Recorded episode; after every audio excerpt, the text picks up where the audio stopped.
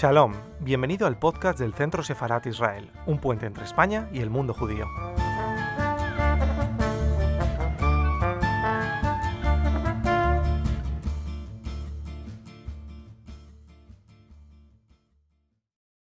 Invito por favor a subir al escenario a eh, los escritores Fernando Aramburu y David Gross.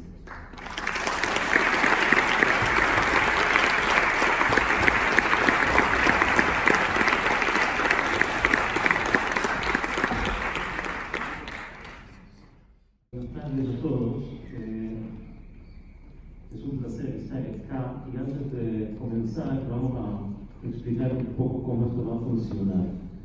Eh, vamos a manejarnos en, en español con eh, la interpretación al hebreo y una que otra interpretación mía para facilitar que el inglés de David Grossman llegue españolizado a- al amigo Fernando Aramburu. Así que, eh, sin más, eh, eh, y la pregunta con la cual quiero empezar a ambos, eh, dado que estamos hablando de patria, es eh, simplemente para cada uno de ustedes, ¿qué es la patria o qué es una patria o quién es patria? Shalom, buenas tardes. La idea básica es que cada uno de nosotros, eh, por fuerza, busca definirse con relación a lo colectivo. Lo colectivo sería país, sería la tribu, es decir, aquello que nos vincula con los demás. Entonces, esta vinculación no solamente tiene que ver con la identidad, también, sino es sobre todo, y desde la niñez, es de tipo sentimental, emocional. Yo vivo desde hace 35 años con la condición de extranjero. Y noto a diario, aunque cada vez menos, porque me voy integrando en el país donde resido, que no formo en realidad parte del decir, tengo la sensación como que respiro de prestado el oxígeno del lugar, que hablo el idioma local con acento. Esto hace que cuando mm, veo como en fin, aquello que realmente forma parte del colectivo en el, que, en el cual me eh, nací y me crié, es decir, la, tierra del padre, sienta como una pulsión, una pulsión positiva. Esta pulsión tiene distintas graduaciones. En mi caso, es una graduación serena, suave, que yo no impongo a nadie, que no permito además de que eh, me la tutele nadie. No necesito banderas, no necesito himnos para sentir que estoy en lo mío cuando bebo sidra o cuando el equipo de mi ciudad natal, la me da gana. Es decir, tengo una vinculación amable con el paisaje de mis afectos, con el lugar en el que me crié, donde aprendí las letras y los números, y donde me enamoré por primera vez con poco éxito. Eh, esta intensidad puede aumentar hasta un grado en que ya se percibe forma más bien de patriotismo, de exaltación. Hasta ahí creo que seguimos moviéndonos en, en algo que parece natural de nuestra, de especie. Y después hay una línea cruzada la cual empieza algo que se llama nacionalismo, que es la exacerbación de la paz, la, la sacralización de la tierra y la conversión de esta en una misión, en el dictado de unas normas que hay que cumplir, en la exhibición de símbolos. Y hay algo que realmente a mí siempre me ha dolido que es la demonización del que está en la comunidad pero no debiera estar en ellas. Y esto, estos distintos grados, pues se pueden percibir en los distintos personajes de la Y ahora les dejo a David. שלום, ערב טוב אחרי צהריים טובים. uh, I was asked to speak in English. Mm, in a way, it's so strange for me to sit in the Hebrew University and to talk English and not Hebrew. And maybe this is part of the answer to your question, Yovan. Uh, maybe because of the, the historic experience of the Jewish people uh, that doomed us to live out of our home, out of our place for so many centuries. Uh, for me, homeland is first and foremost a home, a place where I feel at home. Uh, I must say that one of the great things about Israel is that it was created so again we should have a place in the world, especially after the, the Shoah, the Holocaust.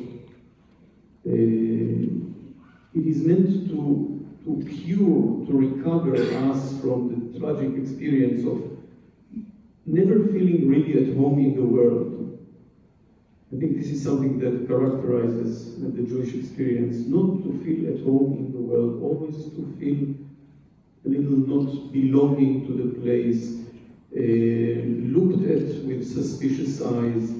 And Israel was meant to be this home. And uh, it is quite tragic, I find, that after 72 years of independence, of sovereignty, of creating amazing things here in so many fields and walks of life, Israel is still not a home, but more like a fortress. And of course, you need to be very strong when you are in, in an area like ours. And yet, sometimes it creates in you a mistake. You start to think that the fortress is the end for everything you are doing, not the home, or that the weapon is the target of everything that, that, that you want to achieve here, while the, the, the weapon should be a vehicle to achieve the sense of home. Uh, and what is this home? I think Fernando described it so very beautifully, and it's common, I think, to all of us here. It's a place that you understand the language, that you decode the codes of the place, the social code, the psychological code. Uh, it's a place where you know the nuances of things, the landscape, again the language, the sound that the, the foot makes when it walks on the Israeli dry ground, soil, the different so- sounds that it makes when it touches the ground or when it goes through the thorns.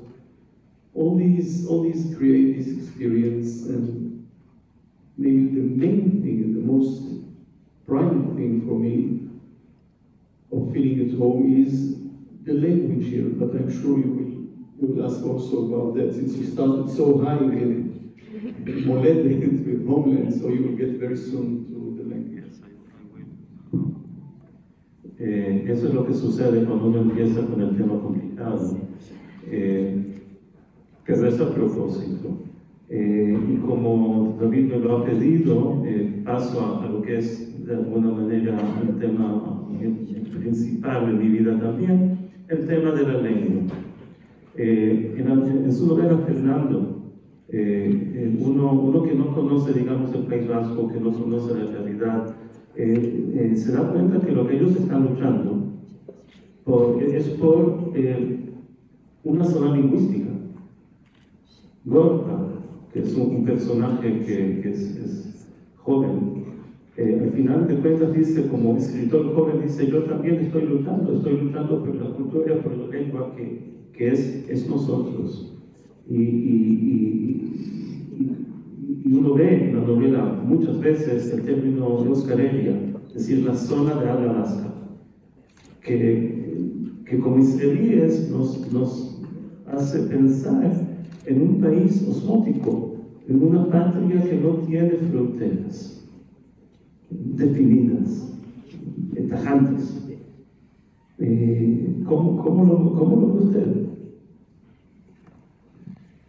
Bueno, afortunadamente eh, el idioma vernáculo, el euskera, ha llegado a una situación en la cual no corre peligro de desaparición.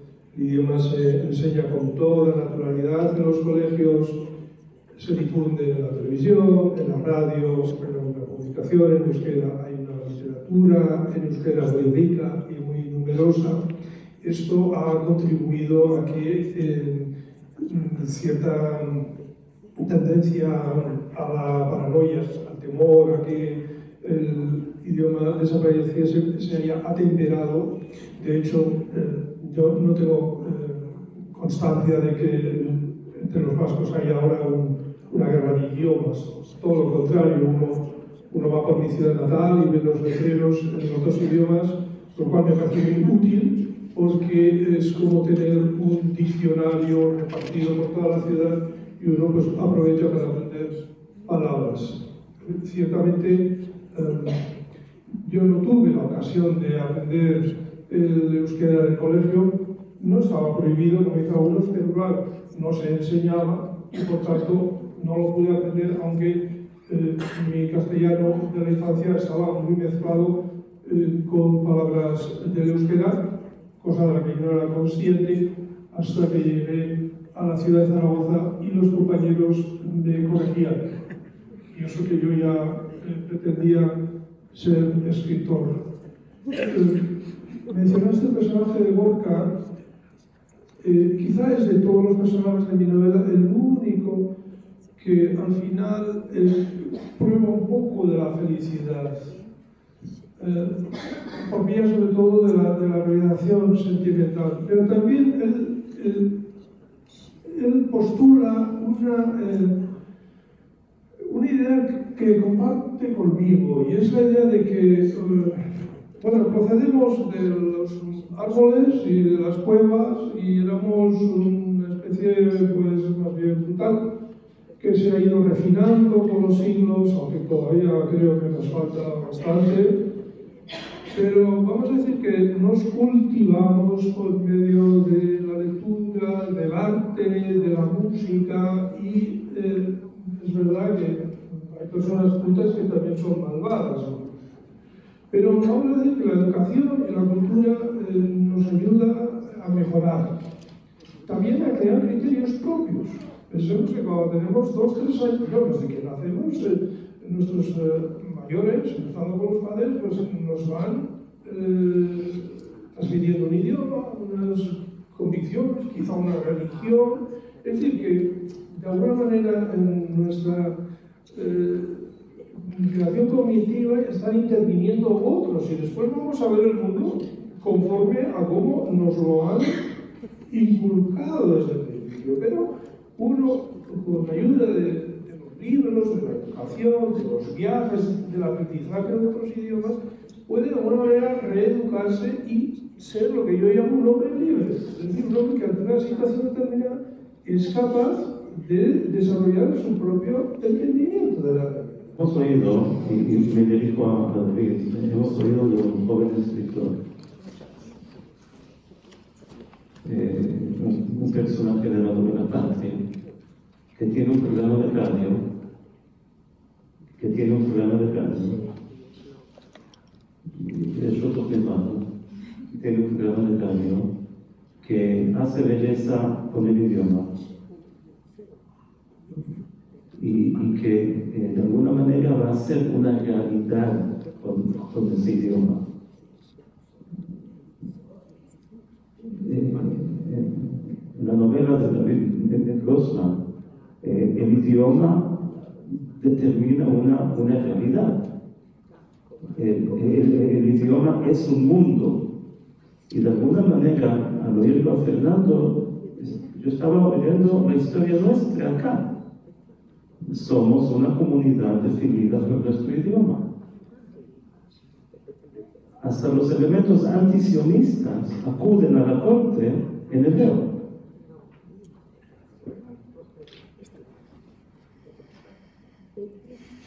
Eh, entonces es, es, es, una pregunta natural ve usted eh, el idioma como, como patria, como red. Yes, actually, I said it. This is the, the primal homeland for me, uh, the language.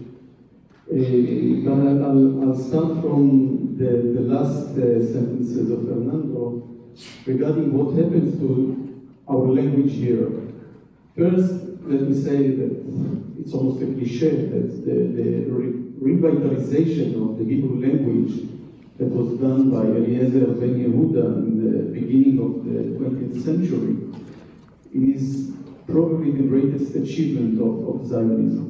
Uh, this guy, I don't know to what extent you are acquainted with him, but he came to Jerusalem from Russia and he decided he had this idea fix that he will revitalize the Hebrew language that until then was mostly only a language of the prayers and of the holy books and not of everyday life. Uh, and, and he decided he will kiss the dormant beauty and bring it to life. And he had to overcome gaps of centuries that Hebrew was not spoken, that, you know, merchants did not do business in Hebrew, and the commanders in the army didn't give orders in Hebrew, and couples did not make love in Hebrew. And he found or tried to find words to all these lacunes, lacunas in the Hebrew. And, and uh, he took a lot from the Bible uh, and from the Mishnah and adjusted them to modern New Hebrew. But of course, in the Mishnah or in the Bible, there was not tomato, for example. So he invented the word, which is, by the way, a flirtatious lady. This is the meaning of akvania in, in, in Hebrew, tomato. Or there was not a helicopter, there was not ice cream. He had to create it. And, you know, it's one person with one madness and stubbornness.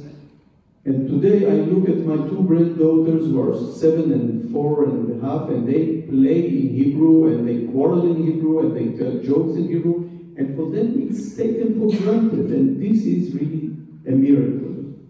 But there is another layer of, if you ask me about language today, and I must relate to it.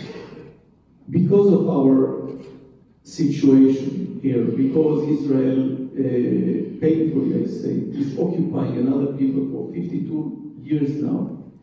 A whole false language has been developed in order to buffer between the average citizen of Israel and the situation. And it is because the situation is so painful. Nobody likes to think about himself or herself as an occupier, no matter what justifications you have for it. But you just do not want to, you know, to be exposed to the horror of this fact, fact of life, that, that we are occupying other people. So all the systems, the papers and the juridical system, and of course the army and the police, they all develop their language that in a way hides reality instead of exposing it. Bueno, no, hemos llegado al tema. Al, al tema. Eh, son dos sociedades en conflicto, dos sociedades quizás definidas por el conflicto. Y la novela de Fernando nos, nos pinta qué pasa en una sociedad que supuestamente o, intenta salir de la situación conflictiva y buscar su, su rumbo eh, pacífico. Eh, la cosa no se termina cuando se deja los, eh, explosivos y- y las armas, ¿no? No, ahí no, el problema no se acaba. Depende de quién haya tenido el problema o de quién lo haya sufrido, eh, naturalmente. Eh, Nosotros, eh, como el resto de los españoles, tenemos una enorme oportunidad de aceptar un sistema democrático una democracia, por cierto, considerada plena. Y esto es lo que una parte de, de la sociedad vasca pues, no aceptó. Después de una dictadura, pues hubo quien intentó imponer otra. Esto afortunadamente ha llegado al final.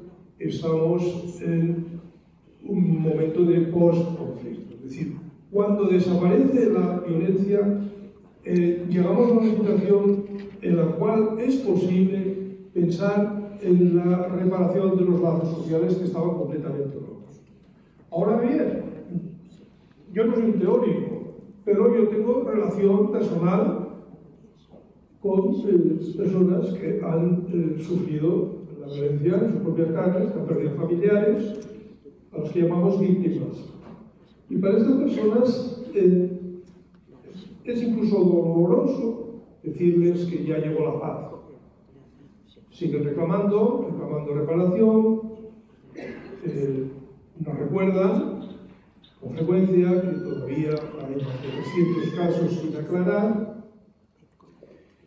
Eh, tengo la convicción de que una víctima nunca deja de ser en realidad, pero eh, si hay buena voluntad, se le puede ayudar tal vez a, eh, a tener alivio, por ejemplo, a tener algún tipo de reconocimiento, de apoyo social, y estamos trabajando en ello. Hay buenos gestos, hay un deseo que quizás sea razonable o muy humano de pasar página, de barrer debajo de la alfombra el polvo, el feo polvo histórico que hemos tenido. Eh, llega el momento de contar lo que pasó, porque sí, se puede pasar página, pero como bien dicen algunos, primero hay que escribirla. Y, pienso que esta página convendría que la escribieran los testigos directos de los contemporáneos de aquello sobre lo cual se intenta crear un testimonio. Estoy convencido de que las generaciones futuras están en su derecho a que se les deje una memoria en forma de testimonios, etc. No se pretende tampoco que la sociedad al completo desde primera hora de la mañana hasta la noche esté dándole vueltas a la historia sangrienta que tuvimos. Porque eh, lo que tenemos que, que, preguntarnos, y se lo pregunto a usted, David, eh, ¿cómo, ¿cómo, se imagina usted el post-conflicto? Eh, nos ha dicho Fernando que para eso tenemos también los, los escritores.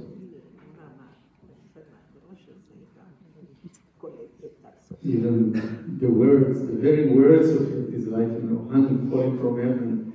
Uh, I'm not sure I, I will live long to witness this day. And I'm not talking about the peace contract. This might be achievable surprisingly quickly, and to the great surprise of those who are opposing it even now. But real peace, I mean, real peace inherited in, in the hearts and, and changing the worldview and the way we treat each other and the way we treat the idea of having a future and behaving in a more benevolent and generous way. Well, this will take many, many years because I think, in, in, in a way, I think that even if, if peace came today, it, it already came too late. Uh, because of the things that the long state of war has engraved, engraved in, in our being, in our psychology, in our fears.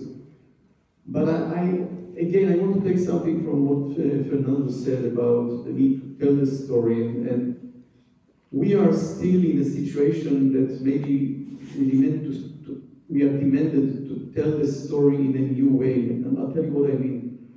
You know, every one of us, every individual has his or her very intimate, primal story.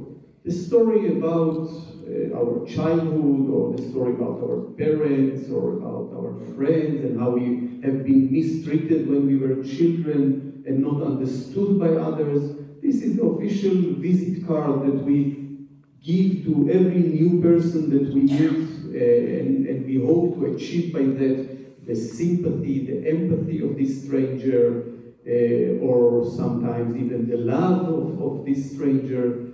And, and we, we know how to polish this story to make it more and more effective and efficient in getting us the, the, the love and the empathy of others.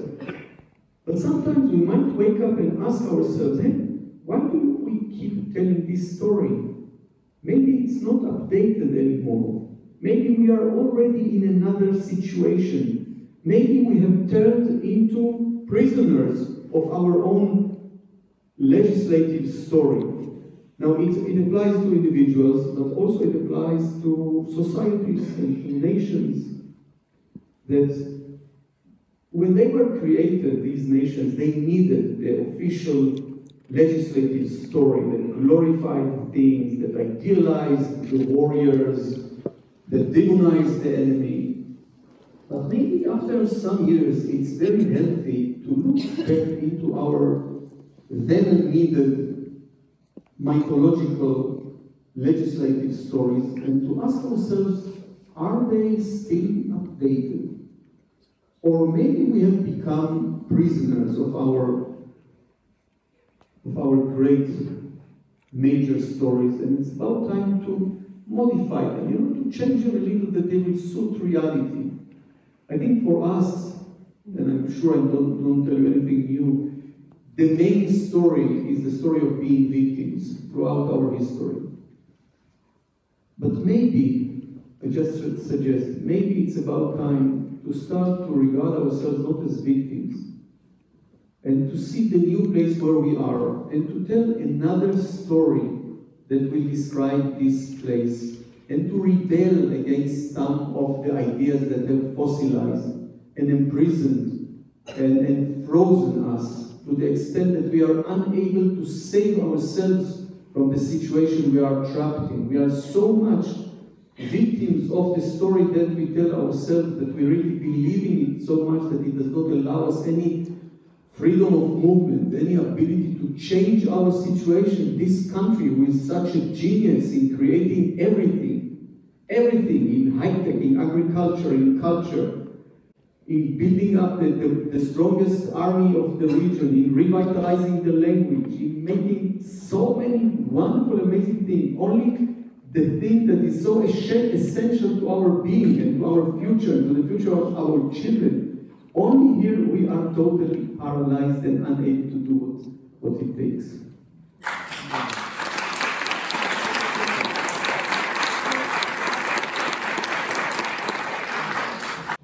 Yo lo que hago es escribir novelas.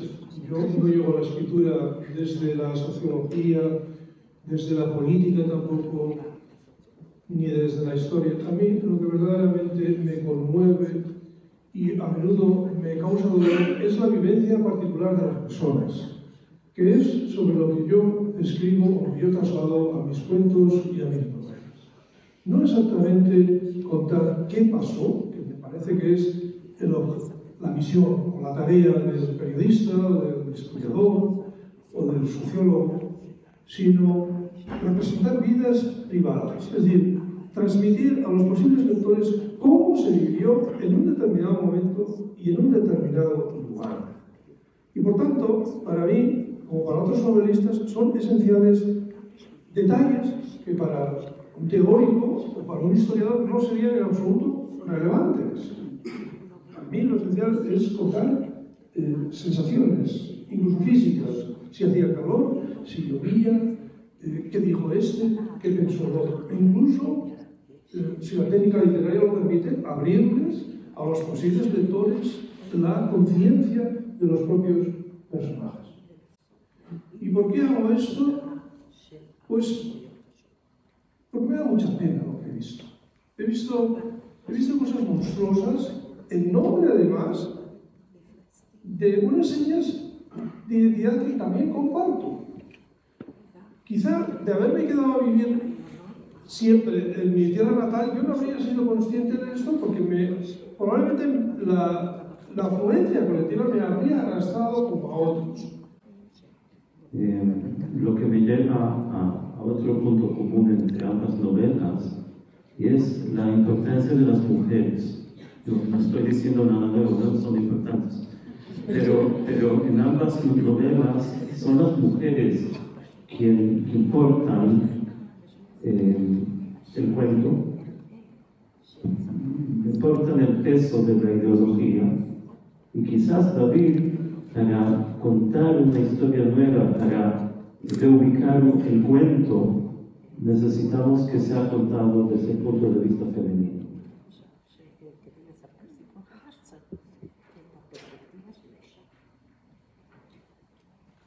Sometimes uh, women are also the carrier of the legislative fossilized story. Uh, let's not idealize or demonize not the men and the women, uh, but one thing I would say, my story is about a woman, her name is Ora, she's uh, 50 years old, and uh, she, she, she's trapped in a situation, she has to bring her son to the gathering point of the army from where he will be sent to yet another seasonal operation in the West Bank. And she, she has a very strong, poignant knowledge that something will happen to him. She's sure about that. And then it strikes her that it takes two for bad news, the bad news of the notification from the army. It takes two for bad news, one to deliver and one to receive. And what if she will, she, what if she refuses to receive? What if they cannot find her? What if she runs away and disappear for what a day, an hour? Israel is a small place. But somehow she believes by so doing she will reverse the wheel of events and change something in reality. Now, of course, it's madness, it's not logical, but in such situation, you tend to think illogical things and uh, even crazy things. But even more so, I thought that only a woman would refuse to collaborate with the machinery of the notification of the army. Everyone else will sit at home and wait for the for the notifi- notifiers of the army to come and to you know to stick it into his heart.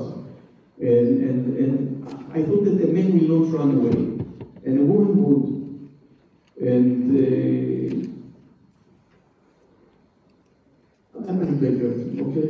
I, I think about the, the real pleasure of, of writing, which really is the ability to, to be in other people's skin, in life and emotional dictionary and sexuality.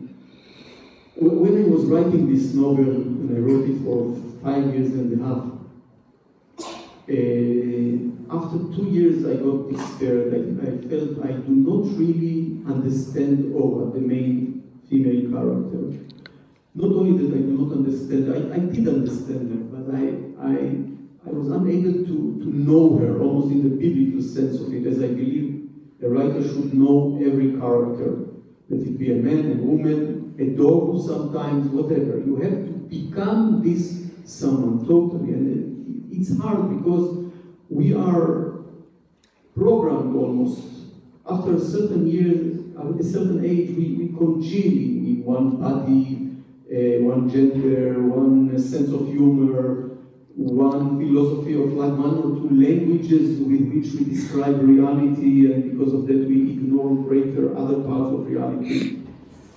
Uh, and, and of course, I mean, it's, it's, it's good to be one because you feel more solid, but I think that I, I regard myself as someone who tries to, I'm a massagist, you see, I try to massage these stiff identities of, of the people I write about, yes, and because, and, and when I massage them, suddenly I feel this freedom of movement, this flexibility that I feel so much deprived of otherwise. And, and I, when I was stuck in writing Oa, at a certain point, out of despair, I sat and wrote her a letter. I said, Dear Oa, with a pen and, and page, Dear Oa, why are you like that? Why are you so stubborn? Why don't you surrender to me? And I tell you, the moment I wrote this stupid sentence, why don't you surrender to me? Suddenly, it pierced me. How mistaken am I? It's not Ora who has to surrender to me, it's me who have to surrender to her. Totally to open myself to this option of a woman inside me, of this specific woman of Ora inside me, and just to allow her to take over. We are so afraid of being taken over as if our identity would be demolished. We are not so weak. We are not so frail. Our, our identity is sometimes too much strong. And we miss a lot by being too strong. But if you allow yourself to be invaded by all these options of life that otherwise we are deprived of, well, then it's, first of all, it's such a pleasure, such a it was such a pleasure being over for the next uh, three years, even though some tough things happened to her. And yet, the ability suddenly to be in this life, be in capital B, but through another inner constitution, not to impose my constitution here, but to, to trust myself enough to be flooded sometimes by her inner constitution and by being Ora and by being all the other participants. And as I said, this is what Kafka said, the greatest, the sweetest reward of writing. This is it, that you, you can really be almost everyone else if you just allow yourself to melt. Entonces, tomemos esta idea y trasladémosla a la realidad de las madres en tu novela, Fernando, que son dos mujeres muy, pero muy duras. ¿Cómo, cómo te relacionas tú con ellas? Ellas que son las portadoras del rechazo al principio, las portadoras de la ideología, la, las, las, eh, las, que aguantan, las que eh, eh, eh no están dispuestas a ceder. Como escritor, ¿cómo, cómo las hiciste vivir? Sí, quizá lo más razonable fuera que yo contase efectivamente de dónde he sacado yo a estas mujeres, las dos madres y las dos hijas. Bueno, pues no he tenido que ir muy lejos, francamente se parecen mucho a mi madre. Y, y lo, la cuenta. Sí, que dijiste antes que las mujeres son importantes en algunos casos, además de importantes, son indispensables y en, el ámbito familiar donde yo me crié y vecinal, pues, pues era así.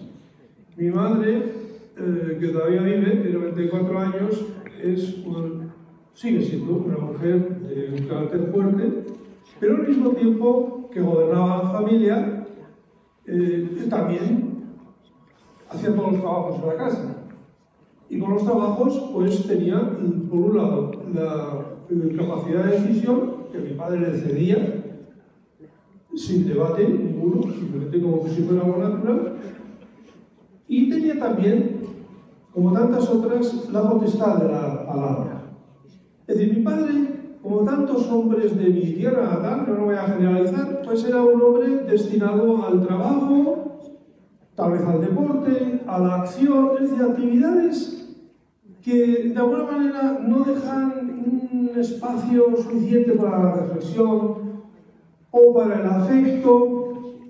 Estoy acostumbrado a eh, familiares masculinos, vecinos, parientes, lacónicos, con una evidente dificultad para verbalizar sensaciones. Y mi padre jamás me dijo que me quería, pero pues a lo mejor me hacía los huevos fritos con jamón y yo entendía que me estaba mostrando afecto. Y como él, pues eh, tantas otras personas de mi vecindad. Es decir, yo he hecho mi novela partiendo de eh, personas con las que me he criado, ¿no? iba a decir a las que he conocido, no, con las que me he criado. A mi madre, eh, mi madre ponía encima de la cama la ropa que se tenía que vestir y que ella misma había comprado. Pero también a, mí, a mis tíos. Mi padre llegaba a casa y preguntaba qué hay para comer. Si mi madre por alguna razón se había ausentado, mi padre se alimentaba de chocolate y de pan y nada más, porque es que no sabía hacerlo más. Claro que él justificaba su eh, presencia en la familia porque trabajaba, trabajaba mucho acuerdo? De hecho, cuando se jubiló, el hombre pues se vio en medio de infierno y es que no servía para nada. Y, y lo mismo otras personas. Entonces, eh, si esto es el célebre eh, matriarcado vasco, no lo sé, pero yo me criado entre este tipo de personas. Recuerdo, por ejemplo, y con esto termino, un caso. Eh, cuando salió mi novela, la editorial eh, me puso un un cineasta que me acompañó por la ciudad, en San Sebastián, haciendo unas imágenes bellísimas, por cierto, y en un momento determinado yo le dije si me permitía entrar en un comercio porque mi mujer me había mandado, me había mandado comprar bien, Eh, nunca, no calcetines exactamente, sino unas prendas que se ponen para que los zapatos no lucen, cuyo nombre no gordo. No me he adelantado. Y, exacto, quería saber si estaban ustedes atentos.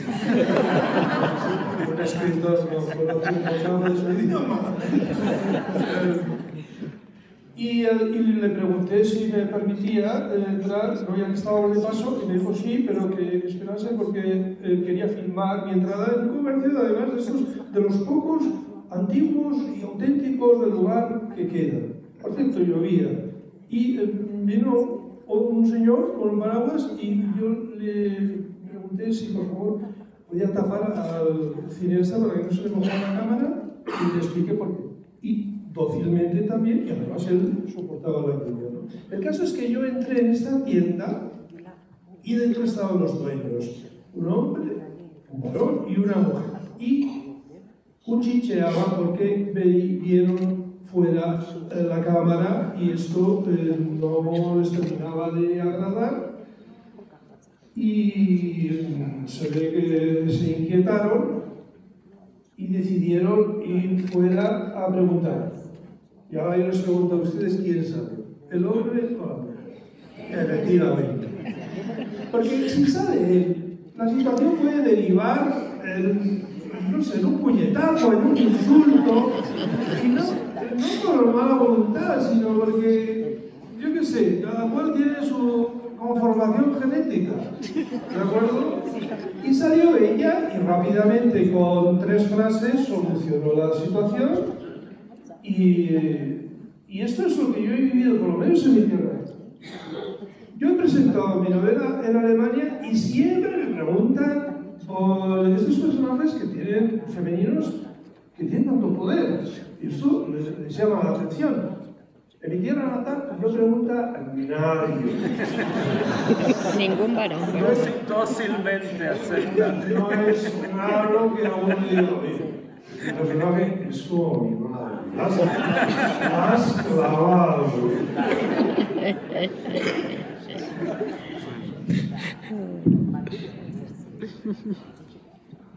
Eh, con todo el deseo de ser tan equitativos, hemos oído acá una sugerencia que podemos quizás importar, aplicar, porque es algo que no hemos intentado en esta zona, en este país, y es que salgan las mujeres a la situación que se puede ser, hacer conflictiva y que van vayan ellas a negociar.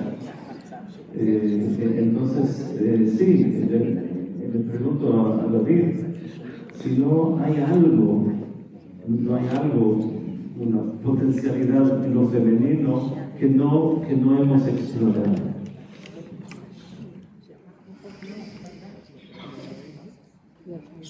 Sorry, first of all, there are quite a few uh, women organizations who are fighting for peace. And uh, they are among the very, very few who still are doing something uh, to promote peace. Uh, but, you know, the thing is that a situation of war creates more and more warriors and uh, people, a society who is uh, at war for such a long time tends to elect warriors to lead her, and these leaders doom the society to this vicious circle of, of war. Uh, and the, the price is not only the marginalization of the female voice, but uh, there is a heavy price in living all your life in war.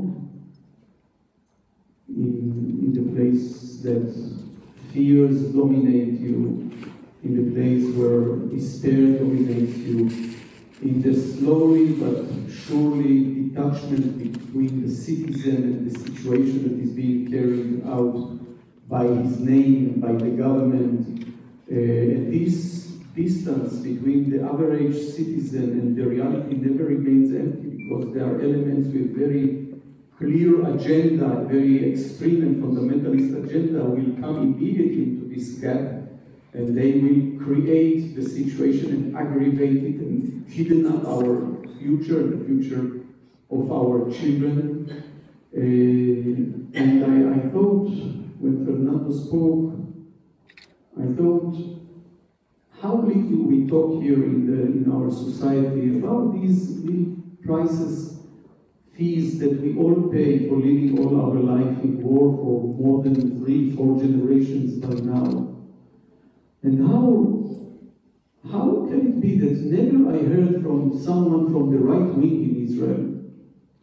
I never heard a word about this fee that we are all paying for being in this distorted situation. What does it really create to us as a, as a society, the fact that we are occupying another people for 52 years? And okay, maybe people from the right wing, I respect them enough, they have some good answers why we have to be occupiers. What are the dangers to Israel? What are the dangers in this Middle East, which is the most violent, hateful region in the world who never really internalized Israel, never gave Israel the legitimacy that, that it deserves.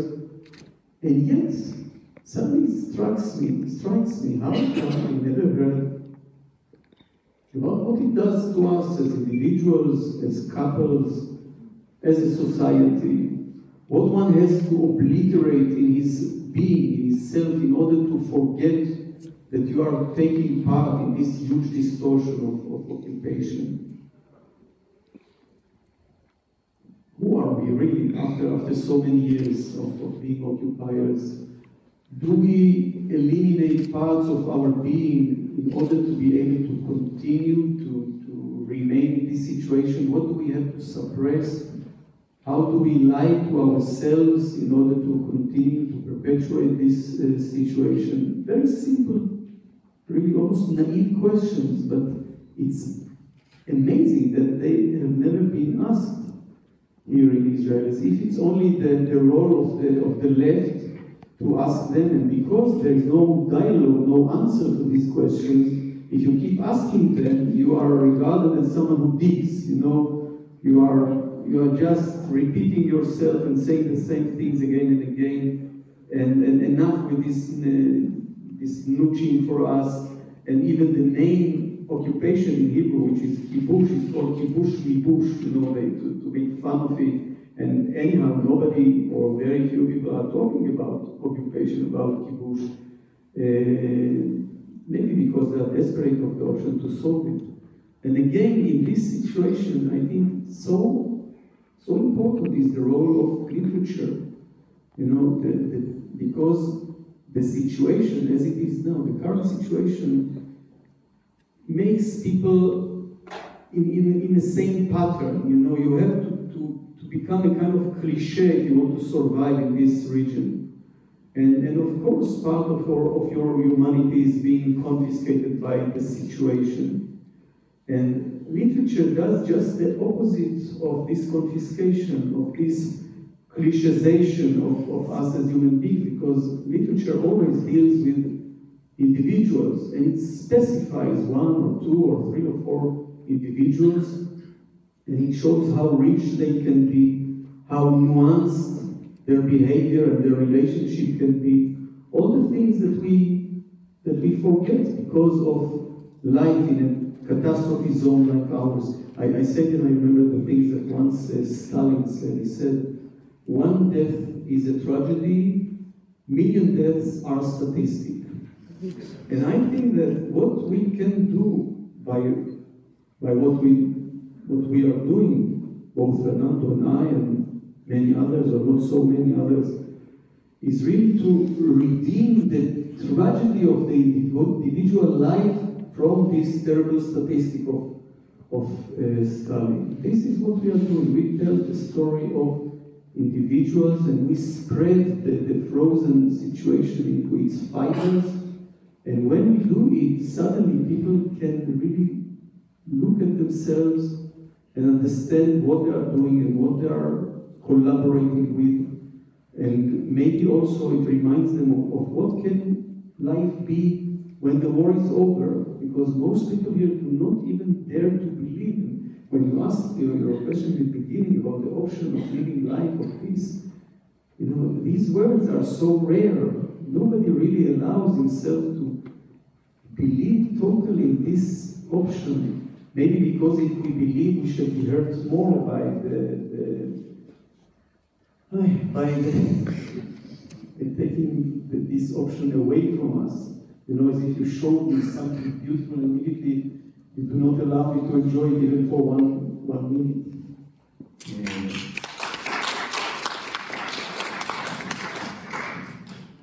tomando estas ideas, pienso que lo que he, he aprendido desde su novela, Fernando, entre las muchas cosas que he aprendido, es que eh, la paz, el final, ese, ese lujo que David dice que, que, que vio por un momento con mi pregunta y que se lo quité, la verdad es que nada de eso es verdad.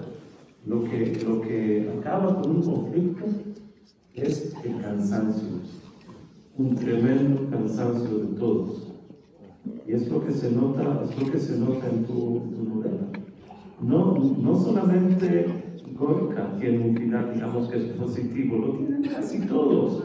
Pero a diferencia de Gorka, escritor joven, ellos están tremendamente cansados, aplastados, desgastados. Y como dijo un amigo que, que leyó la, la, novela, que le daba lástima que no, que no iba a saber cómo continuaba, es porque ahora tienen que hacer su vida de tan cansados que están. Pues es posible, en realidad es lo que yo creo. Eh, en cierta ocasión presenté un libro cuentos que tenía que ver también con el terrorismo y me lo presentó en una librería Maite Pagaza, eh, cuyo hermano murió en un atentado, y al final, cuando terminamos y salimos de la librería, pues me riñó, me riñó porque yo no había dicho nada que eh, permitiera concebir cierta esperanza. Justo ella, que es, es una víctima. Aquello me quedó muy grabado y a veces noto que me esfuerzo a decir algo positivo. Pero aprovechando que nadie me está escuchando, soy un poco pesimista.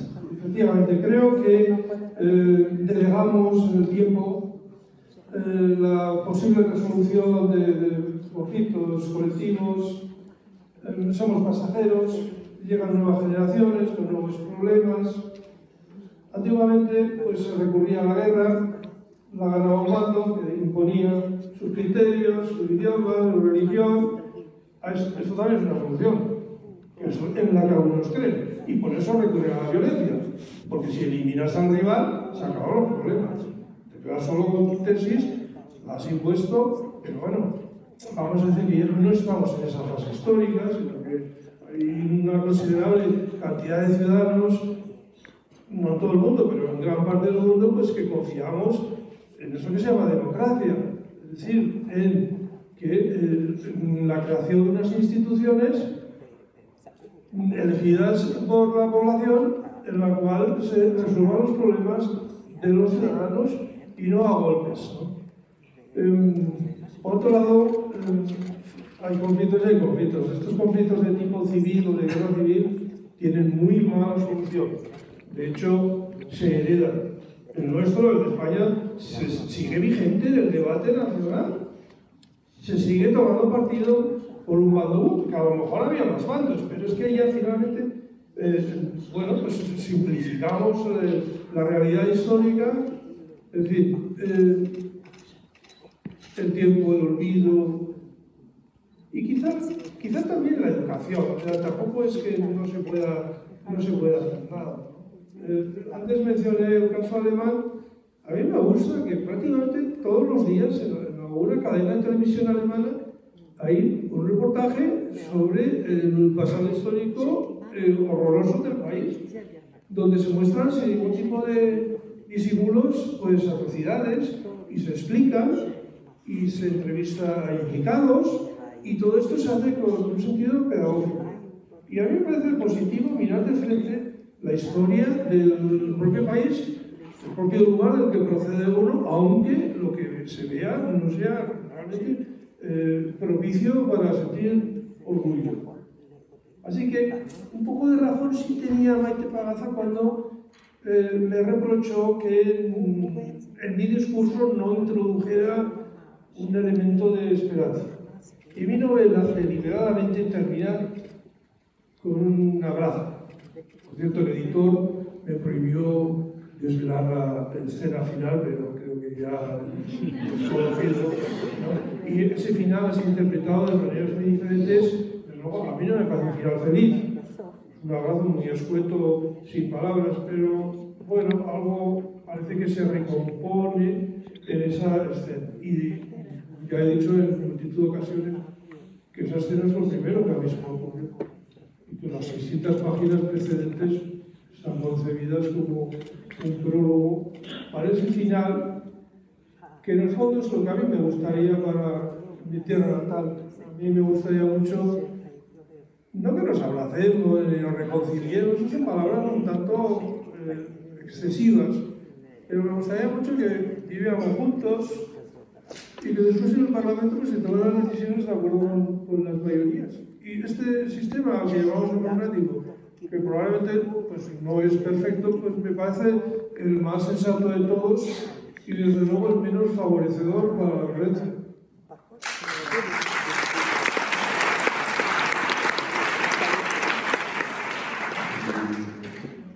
No sé si es la última pregunta que le voy a hacer a David, pero eh, como hay otra gente implicada en lo que voy a decir, eh, puede ser que el siglo XX nos, nos haya mostrado que, que como se no se liquida al otro bando,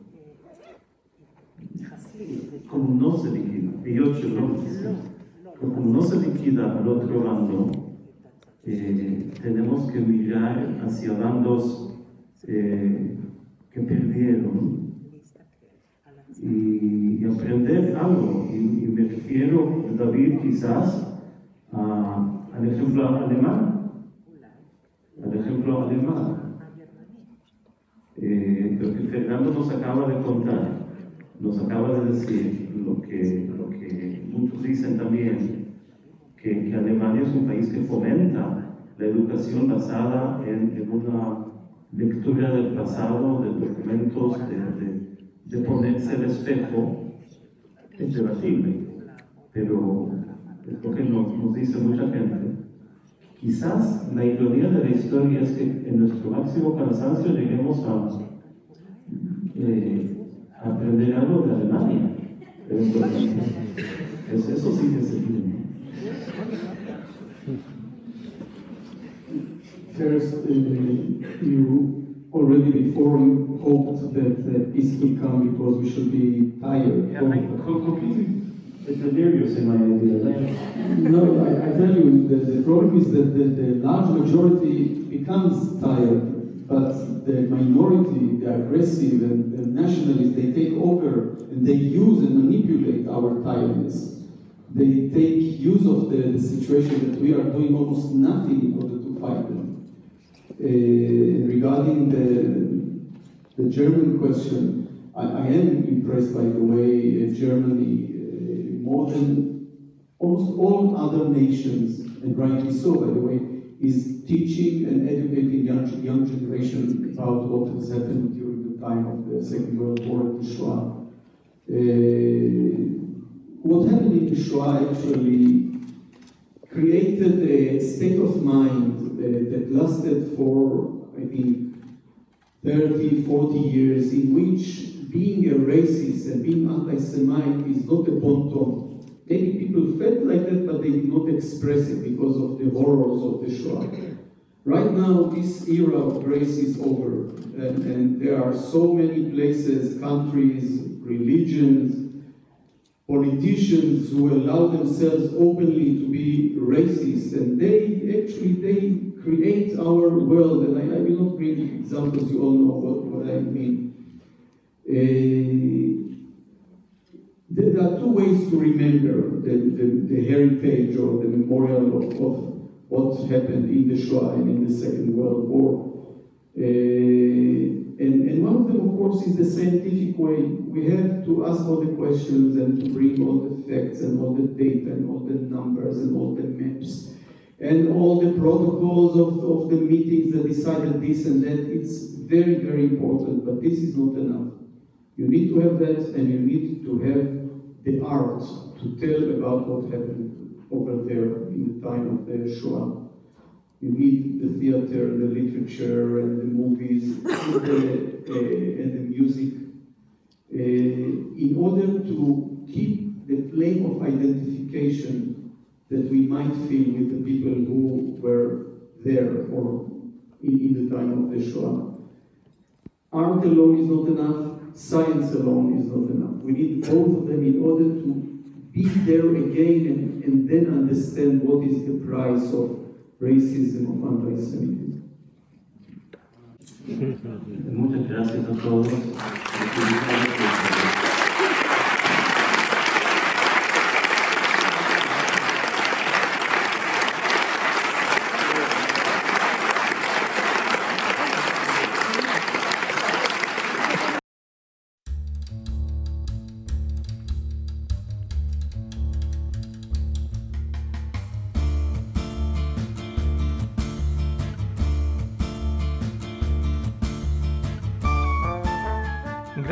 Escucharnos. Recuerda que también nos puedes seguir a través de Instagram, Facebook y Twitter con el usuario arroba Centro Sefarat Israel o si lo prefieres en nuestra página web www.sefarat-israel.es.